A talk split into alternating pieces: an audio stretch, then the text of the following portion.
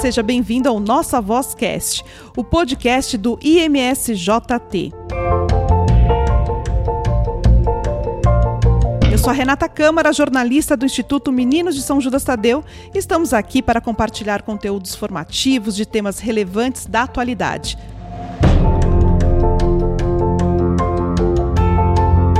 No episódio de hoje, Setembro Amarelo. Mas antes, temos um recado para você.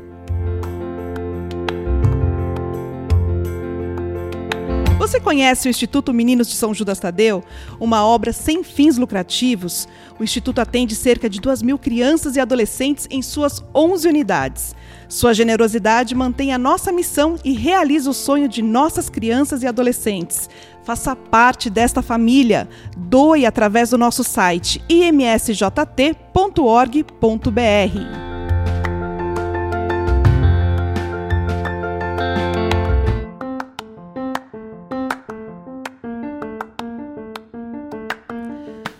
estamos de volta. Hoje, o Nossa Voz Cast, o assunto é Setembro Amarelo. Desde 2014, a Associação Brasileira de Psiquiatria, em parceria com o Conselho Federal de Medicina, organiza nacionalmente o Setembro Amarelo. O dia 10 deste mês é oficialmente o Dia Mundial de Prevenção ao Suicídio, mas a campanha dura o ano todo.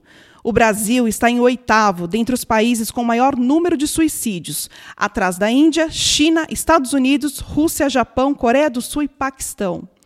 Segundo a Organização Mundial da Saúde, a cada 40 segundos uma pessoa comete suicídio no mundo. Calcula-se que aproximadamente um milhão de casos de mortes por suicídio são registrados por ano em todo o mundo. Já a Unicamp, a Universidade Estadual de Campinas, informa que 17% dos brasileiros, em algum momento, pensaram seriamente em dar um fim à própria vida. E desses, 4,8% chegaram a elaborar um plano para isso. Será que, em muitos casos, é possível evitar que esses pensamentos suicidas se tornem realidade? Para a gente falar sobre esse assunto, a gente vai conversar com quem entende dele. Hoje, o Nossa Vozcast, o podcast do IMSJT, recebe o padre Rafael Vieira, ele que é vice-diretor do Instituto Meninos de São Judas Tadeu e é autor do livro Maestro da Própria Vida. Padre, seja bem-vindo ao nosso podcast. Muito obrigado, é um prazer estar aqui e principalmente debater sobre esse assunto que há tantos anos ficamos calados sobre ele, mas, mas graças a Deus descobrimos que é importante falar sobre ele. Muitas vidas têm sido salvas por conta disso. Ao lado do padre Rafael estão as psicólogas, a Thaisa Chinem. Thaisa, seja bem-vinda. Obrigada, obrigada pela oportunidade que vocês estão me dando de conversar sobre esse assunto tão importante, né, dentro da nossa sociedade. Conosco também a Georgia Moura, ela que é do Instituto Fideway. Georgia, seja bem-vinda. Obrigada, obrigada a você que nos ouve. Espero que a gente possa passar esse momento aqui junto e partilharmos de um assunto tão importante e ajudarmos muitas pessoas, né? Quando a gente pensa em suicídio, a gente acaba atrelando a depressão. E eu quero saber das nossas psicólogas, pode, a gente pode começar com a Georgia. É, Georgia, a depressão é a mesma coisa que tristeza? Nunca. Era bom que fosse, né? Porque a gente resolvia rápido. É, na realidade, a tristeza ela é uma é uma emoção, a princípio, ou seja, é uma reação involuntária diante de uma perda. Então, o que, que a tristeza conta para você?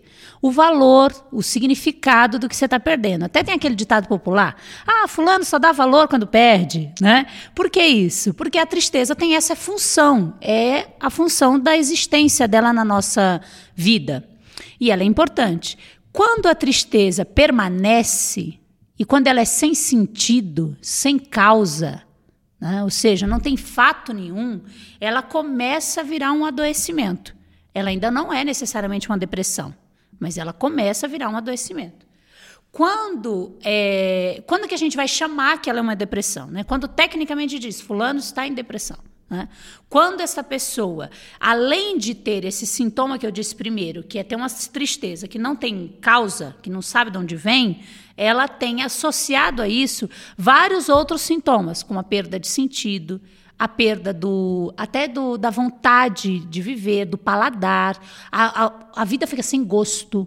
Seu, né? A vida fica sem gosto, sem cor, sem brilho. Então, a depressão, ela é ela não é uma evolução da tristeza, como às vezes as pessoas pensam. Ela não é. Ela é uma doença que gera uma aparência triste, mas ela não é tristeza. Tristeza é uma emoção que todos nós temos que ter e temos que viver e faz parte do show. E é muito legal até ter a tristeza. Ela tem uma função de existência. Né? Agora, a depressão não. A depressão é um adoecimento do sistema límbico que vai fazer a pessoa perder o sentido, o paladar, o gosto, vai perder a vontade de viver. Né? E não necessariamente essa a depressão ela vai ter aquele comportamento de estar tá chorando toda hora, como às vezes a gente pensa. Então, a diferença é bem clássica aí. É claro que para um leigo às vezes não fica tão fácil, mas é, ela, é, ela é bem como eu posso dizer assim, didaticamente, ela tem uma raiz muito diferente. Né? Sendo didática, são plantas diferentes. A tristeza é uma plantinha, a depressão é outra. Né? Só que quando a gente olha, a gente pensa que é tudo igual, mas não é. Agora, Thaisa, ainda é, nesse assunto que a Jorge trouxe aqui para nós, é, dessa diferença né, de tristeza e depressão, como que um familiar ele consegue identificar? Tem alguma coisa, algum sintoma? Então, Renata, é, é, muito difícil porque a gente não pode simplificar muito a coisa, porque ela é muito mais complexa do que isso. Existem algumas, algumas características que pode o familiar levantar um pouquinho as anteninhas que tem alguma coisa acontecendo. Mas é, às vezes é tão tênue isso que às vezes passa batido. Às vezes a pessoa, os familiares estão tão envolvidos nos próprios problemas, né, que acaba deixando passar isso. Né? Por isso que às vezes em adolescente, né, já trabalho muito com adolescente sabe, quanto é difícil isso, porque muitas vezes passa batido porque os pais não percebem. É, o que a Thaisa está dizendo, sabe, é uma coisa interessante, porque assim, é, às vezes a pessoa já está em depressão e nem ela percebe. É isso que a Thaís está dizendo. Porque a gente fica esperando aquele quadro triste da pessoa. Uh, entende? então, e não tem, às vezes, esse quadro. Mesmo porque a depressão, muitas vezes, ao invés desse quadro depressivo para baixo, onde a pessoa não consegue levantar para nada, a pessoa fica extremamente irritada, irritabil, irritabilíssima. Ela passa a ser agressiva até no trato com os outros. E as pessoas não veem isso como característica de depressão. E normalmente é. Sim, uma eu, das. É, porque a Thais está dizendo é a depressão ansiosa que a gente fala. Que ela, em vez de associar-se à emoção e à aparência da tristeza, ela se associa ao medo, à raiva, à vingança. Então, porque isso são emoções da base da estrutura humana e não a base da doença em si. Não sei se estou sendo didática para você que está nos eu ouvindo. Eu acho que está bem claro, e, mas então me vem uma questão agora. É, então, para os pais de adolescentes é muito mais difícil, né? Porque pode ser características, pode falar assim, ah, isso é coisa de adolescente. E às vezes não, né? Porque nós temos uma coisa que a gente chama de síndrome de, da adolescência normal, que são um quadro característica de, de reações que é do próprio adolescência. Né? Existe um conjunto aí de sintomatologia que a gente fala, é, isso faz parte da adolescência. Porém, dependendo do grau que essas coisas acontecem, você pode verificar que a pessoa está adoecida, de certa forma, né? porque a depressão é uma doença. E as pessoas não olham muito assim. Às vezes as pessoas falam assim, ah, isso é frescura, isso passa. E é, eu acho que o grande problema aí é justamente essa coisa de isso passa.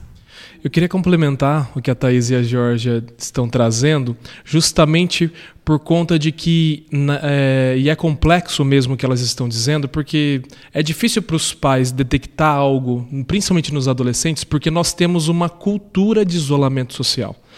Então hoje o jovem e o adolescente ele se isola no videogame, no computador, no quarto. E isso é, é uma característica, é, entre aspas, normal da nossa cultura. Pode ser que o jovem esteja no isolamento, porque ele gosta do quarto, porque ele gosta de estar ali, mas porque é uma característica da cultura moderna, por conta da, te da tecnologia, e pode estar bem. Mas esse é um, um dos grandes sintomas que precisa ser observado. Porque às vezes os pais nos procuram e, e dizem assim: olha, nós não tínhamos consciência de que isso iria acontecer com meu filho, que ele estaria em depressão. Por quê? Porque ele vinha nas refeições normalmente, uhum. ele ia na escola normalmente, uhum. mas sempre estava se isolando no quarto. Mas é o tido isolamento normal. E como ele realmente é um, um, tipo de isolamento normal, precisa ser. Aí sim os pais precisam levantar as antenas e perguntar, entrar no quarto, saber o que está acontecendo, porque o isolamento social, apesar de ser uma característica da cultura da época, pode ser um, um, um sintoma sim. O padre Rafael, mas eu acho que dentro disso que você está falando, a gente pode acrescentar assim, né? É, Ok, faz parte da cultura. Mas veja, também faz parte da cultura do pai se isolar. Como assim, Jorge? Olha, quantas vezes você que está nos ouvindo e é pai e é mãe, pensa aqui comigo. Quantas vezes você sentou na mesa para ouvir sobre o mundo do seu filho? Os pais também se isolam no próprio mundo e o adolescente passa a não ter o que conversar com esse adulto. Porque o adulto está isolado na era dele, na necessidade dele, nos, nos, gostos dele. Então, quando você senta numa mesa e você começa a ouvir e tentar entender, né? Por exemplo, é, meu esposo ele tem irmãs adolescentes, porque meu sogro tem um segundo casamento. E aí um dia elas foram lá em casa e elas falaram assim, né? Meu marido reformou minha casa e elas falaram: "Nossa, aqui dá para tirar várias fotos Tumblr". E eu, Tradução, tecla SAP, por gentileza, e elas morreram de rir quando eu falei assim. Quer dizer, eu fiz um momento descontraído. E elas foram me mostrar. E olha, eu gastei mais de hora ouvindo que era o tal do raio da foto Tumblr. E o que é a foto Tumblr? É uma foto explica. assim. Quer saber, né? É uma foto é, que tem um cenário diferente, inusitado, é, como se fosse na nossa época, que quem tem a minha contemporânea, eu tenho 42 anos, né? Era o que a gente diria assim, que é uma foto é, da, da, do tapete vermelho, né? A gente falava assim na nossa adolescência, né? Então é essa foto, mas com mais inusitada, com uma posição mais inusitada, ela percebe? É uma coisa que a gente também tinha. Mas não era do mesmo termo, não era do mesmo cenário. Então, é, eu entendo também que para a gente evitar isso, esse isolamento, o pai e a mãe precisam fazer um esforço. E às vezes, a verdade nua e crua, a gente não quer. A gente às vezes não quer. A gente é adulto. E aí a gente só acorda quando a gente está no velório. Então, Jorge, mas eu acho é aquilo que a gente fala que é muito complicado, porque as pessoas acabam se em si mesmando porque não sabem lidar com isso. Eu não sei lidar com esse meu filho, porque a pessoa às vezes passou uma adolescência que ela também não conseguiu se resolver como adolescente, então ela também não vai conseguir resolver o problema do filho. Então vira tudo assim muito normal. O grande problema da depressão no adolescente é que tudo vira muito normal e no adulto também. Então, voltando ao início da tua pergunta, eu acho que a gente tem sempre que estar avaliando os riscos, né? Até que ponto isso realmente não trouxe uma mudança? Porque a pessoa em depressão ela vai mudando significativamente a sua o seu comportamento, a sua conduta, aquilo que dava prazer passar a não dar tanto prazer, aquilo que eu estava acostumado a fazer já não já não faço mais. É muito comum as pessoas se queixarem por falta de sono. Né? Eu acordo de madrugada, não consigo mais dormir. Chega de manhã, eu não consigo levantar. Né? Então, são, são alguns sinais que tem alguma coisa de errado. E aí você tem que começar a olhar e falar: bom, tem alguma coisa, vamos começar a verificar o que é. E isso em qualquer caso, seja adulto, seja criança, que é muito comum também. Hoje a gente tem muita criança com, com depressão. E também tentando cometer suicídio, do jeito deles, e de uma forma até muito mais grave, porque a gente nem suspeita o que, que, o que, que a criança está planejando. Ouvir, eu acho que ouvir é o ideal, acho que é a primeira coisa, ouvir o outro. Né? E ouvir, inclusive, o silêncio do outro, porque o silêncio nos quer dizer muito. Né? E conduzir. Né? Se eu estou é, é, percebendo que tem alguma coisa errada, eu, enquanto familiar, enquanto amigo, eu tenho que conduzir isso, porque a pessoa não consegue dar conta de um depressivo, de uma pessoa com depressão sozinha. Ela precisa ter pessoas para ajudar, ela precisa fazer o encaminhamento para os profissionais. Rede né? de ajuda, né, Thaís? Rede de ajuda, exatamente. Ninguém trata uma pessoa assim sozinha. Thaisa, e quando que é, ou adulto ou adolescente, é quando que ele tem uma indicação para de repente fazer uso de uma medicação? É o próprio psicólogo que vai orientar? Como que é feito isso? Não, nunca. O psicólogo ele não ministra nenhum tipo de medicação. O psicólogo vai levantar todas as possibilidades, ver o que está acontecendo e encaminhar para os profissionais. Muitas vezes a gente encaminha para profissional clínico mesmo, para ver se não tem nenhuma doença, nenhuma doença de ordem é, endócrina, fisiológica. Se for levantado que não tem nada, é encaminhado para o psiquiatra mesmo. E às vezes o psiquiatra assusta e a gente encaminha para o neurologista, que aí eles até aceitam melhor, que também pode, muitas vezes, estar tá fazendo essa ponte, porque se você chega numa pessoa e falar você precisa de um psiquiatra, a pessoa some. Porque, infelizmente, ainda na nossa cultura, está associado que psiquiatra é só para gente doida. Né?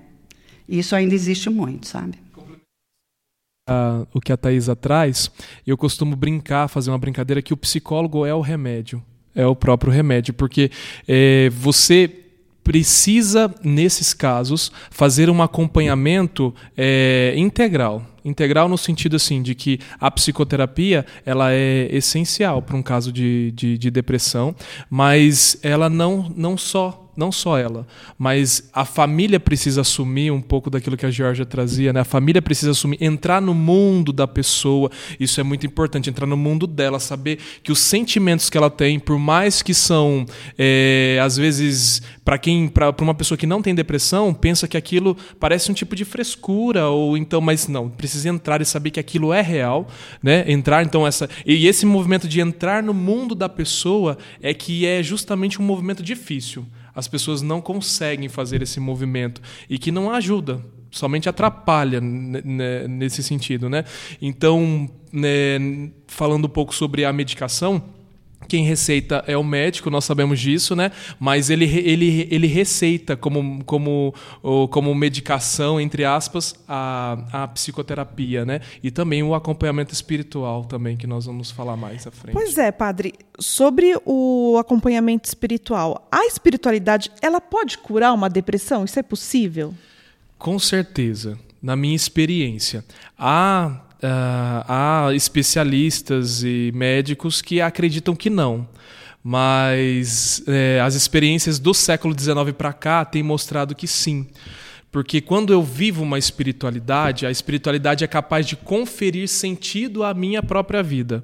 E quando eu ganho sentido na vida, então a roda do meu interior se movimenta no sentido de que me coloca para viver mesmo, para dizer que a vida tem sentido, que vale a pena viver, que vale a pena realizar tudo que eu realizo na minha vida, né? Até mesmo encarar os próprios sofrimentos. A espiritualidade ela é, ela é essencial para isso. Porque às vezes nós podemos só tomar os remédios e ele realmente vai é, nos ajudar, né? elevar um pouco até o nosso ânimo, porque vai levar, elevar em nós o que é, o que é biológico, digamos assim, né? mas é, o meu espiritual e o meu psíquico fica relegado, né? eu não dou atenção a ele, então é, eu só fico bem naquele momento, mas eu não tenho um porquê ficar bem, consegue entender? E a espiritualidade ela faz isso. Ela dá para a pessoa um porquê eu posso ficar bem, um porquê viver. Ela, ela, ela faz com que a pessoa enxergue a vida de uma maneira mais eficiente, de uma maneira mais é, efetiva e afetiva, ou seja, ela começa a, a, se relacionar melhor, a viver melhor, a, a não se abalar tanto pelos sofrimentos, porque ela também consegue dar um sentido ao sofrimento. Então ela não fica só abalada e parada no sofrimento, mas ela consegue aprender com aquilo que ela vive. Por isso a espiritualidade é essencial e muitas pessoas têm é, demonstrado resultado quando vivem intensamente ou voltam pra, a viver uma espiritualidade que tinham deixado e acabaram caindo em depressão e voltam a viver novamente sua espiritualidade, elas conseguem é, viver bem. Inclusive, nós já sabemos, há dados científicos de que pessoas que têm espiritualidade, elas recuperam muito mais rápido em pós-operatório, elas, elas é, acabam é, é, sendo, é, vivendo né, a sua cirurgia ou mesmo é, acabam é, vivendo na família de uma maneira muito mais livre, de uma maneira muito mais aberta, porque a espiritualidade supre uma falta de sentido que eu tenho, né? O meu vazio, a existência, o desespero da existência, porque muitas vezes, quando nós olhamos para a existência e vemos tudo o que acontece ao nosso redor, pode ser desesperador se eu não, se eu não boto sentido naquilo que é realmente uh, no que a existência traz para mim de verdade, né? Olha, se a gente parar para pensar, a gente está falando aqui de depressão e suicídio, parece que antes era um tabu, né? A Thais até comentou aqui com a gente. Eu queria saber, padre, por exemplo, o senhor falando desse sentido que a pessoa é, precisa buscar. Quando chega uma pessoa para um atendimento e ela tem os pensamentos suicidas, eu, como leigo, eu imagino que ela já está. Nossa, ela tem um pensamento, você já se assusta, assim. Mesmo assim, a espiritualidade ela pode é, parar de fazer, fazer com que ela olhe para trás e realmente busque esse sentido. Até aqueles pensamentos suicidas, né, que eu acho que deve ser um pouco mais grave, eu Sim. acho. Quando uma pessoa tem ideação suicida, né, ela está pensando seriamente em tirar a vida, é porque ela está num estágio onde o sofrimento é tão grande que ela quer eliminar o sofrimento, né?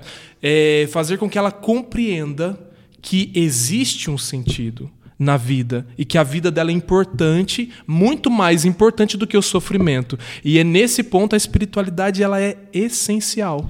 Padre, eu acho que né, dentro disso quem está falando é a Georgia para você que está nos ouvindo aí, né? Estava acostumada aí ouvindo o padre. É, dentro disso que o senhor está falando, acho que também tem uma reflexão que é importante, que é assim. O jeito que a gente vê o ser humano, às vezes dificulta de entender isso, né?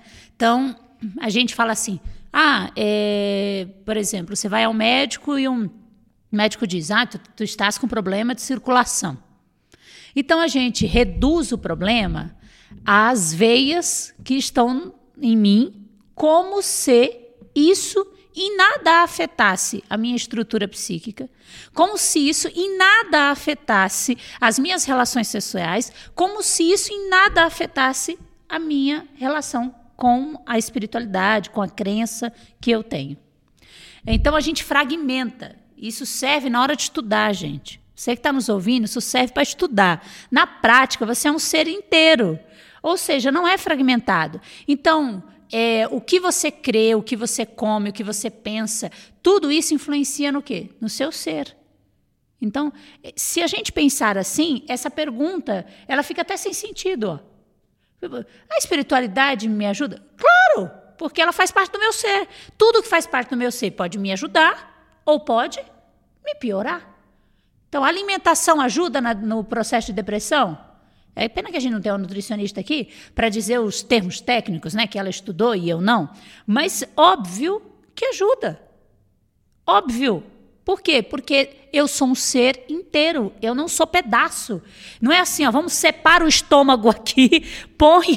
Se eu fizer isso, eu estou esquartejando, acabou, percebe? Mas na, no dia a dia a gente às vezes acaba fazendo isso. E por isso é mais difícil tratar. Porque a gente não consegue ver o todo. Não abre.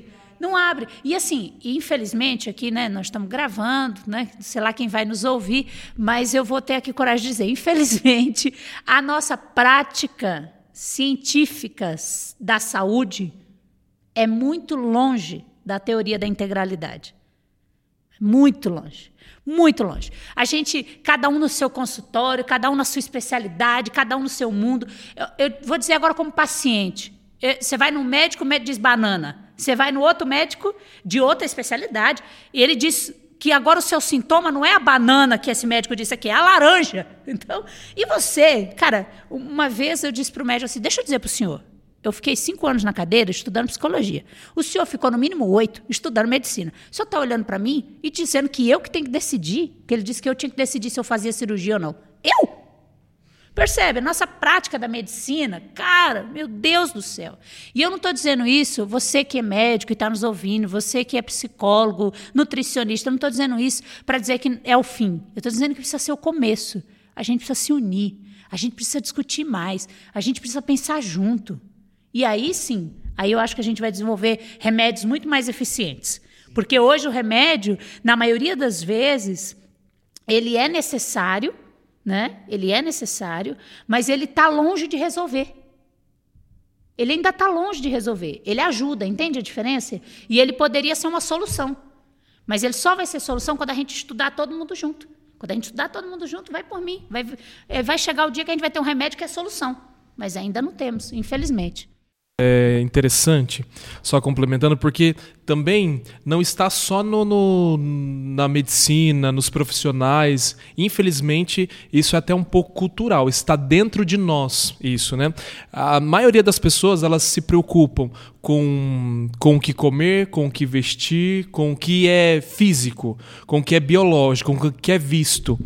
Raramente ela se preocupa com o que não é visível a sua própria liberdade, a sua criatividade, o seu ser, a sua relação com Deus. Geralmente, na grande maioria das pessoas, elas vão se preocupar com isso quando? Quando o sofrimento bate a porta. Mas infelizmente nós só procuramos viver uma espiritualidade no, no último momento. Só complementando o que o padre Rafael falou, que muitas vezes, nem neste momento de intensa dor, a pessoa consegue procurar ajuda.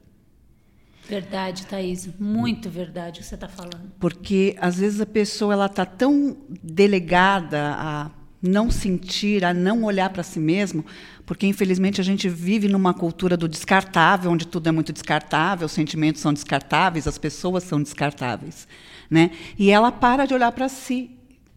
Então, é, fica uma coisa assim, ah, eu sinto, ah, mas vai passar. Ou se não, não olha, ah, mas eu estou assim porque eu estou sem dinheiro. Eu tô assim.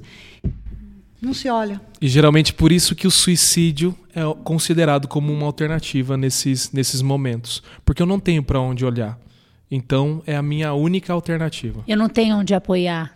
Eu não tenho em quem me segurar. Eu não tenho, né? Não tenho. Então, é... quem sabe lá do outro lado é diferente. Várias vezes eu vi isso. Jorge, quem sabe lá do outro lado é diferente? Quem sabe você pode me garantir que lá é pior? Eu disse: Não. Mas também não posso garantir que é melhor. Não tem garantia. A vida não tem garantia.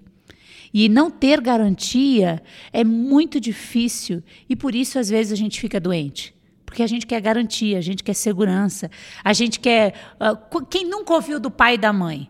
Faz concurso público para você ter estabilidade, para você ter garantia. Por quê? A gente busca garantias, mas a gente não tem. Agora eu queria saber, a gente infelizmente já está chegando ao final, né? É, quantas ah, quantas coisas foram faladas e aprendidas. E Padre Rafael, eu queria saber do senhor, o senhor que faz um, um trabalho bem bacana aqui no, no, Instituto, atendendo tantas pessoas em depressão com pensamentos suicidas. É, Para a gente encerrar, eu queria que o senhor deixasse é, uma mensagem, é, o que, que é o que, que a pessoa é, para ela tomar coragem, não entrar naquela história, ah, mas Deus quis assim. Queria que o senhor deixasse uma mensagem. Deixo sim. Eu queria dizer para você que nos acompanha, que nos escuta, que, que você não é os seus pensamentos, que você não é os seus medos, que você não é a sua insegurança e que você está assim na sua vida, mas você não é assim.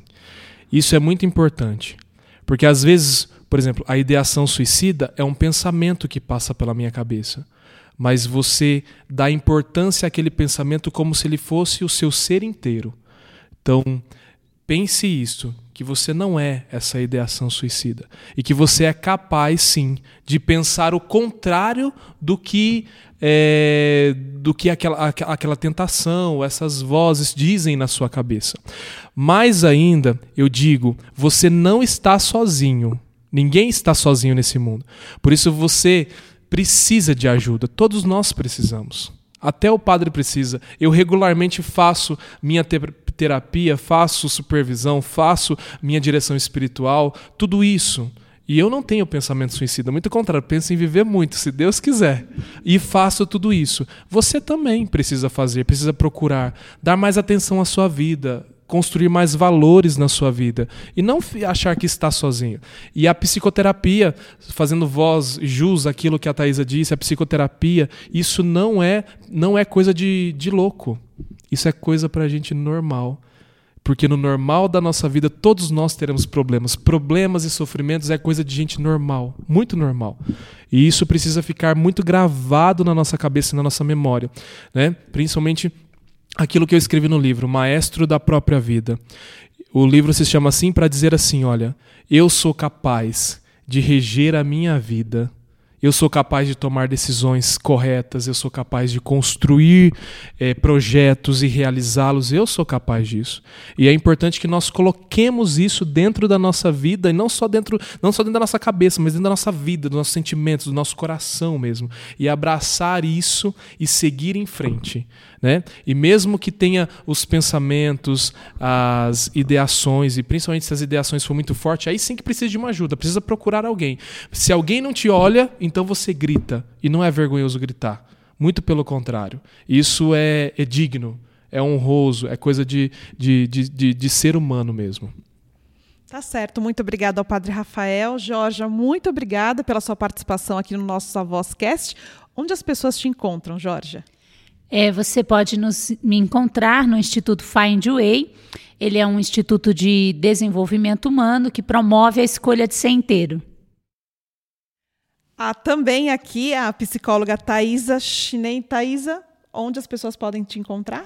No Instituto dos Meninos São Judas Tadeu, que eu faço um trabalho voluntário aqui junto com o Padre Rafael.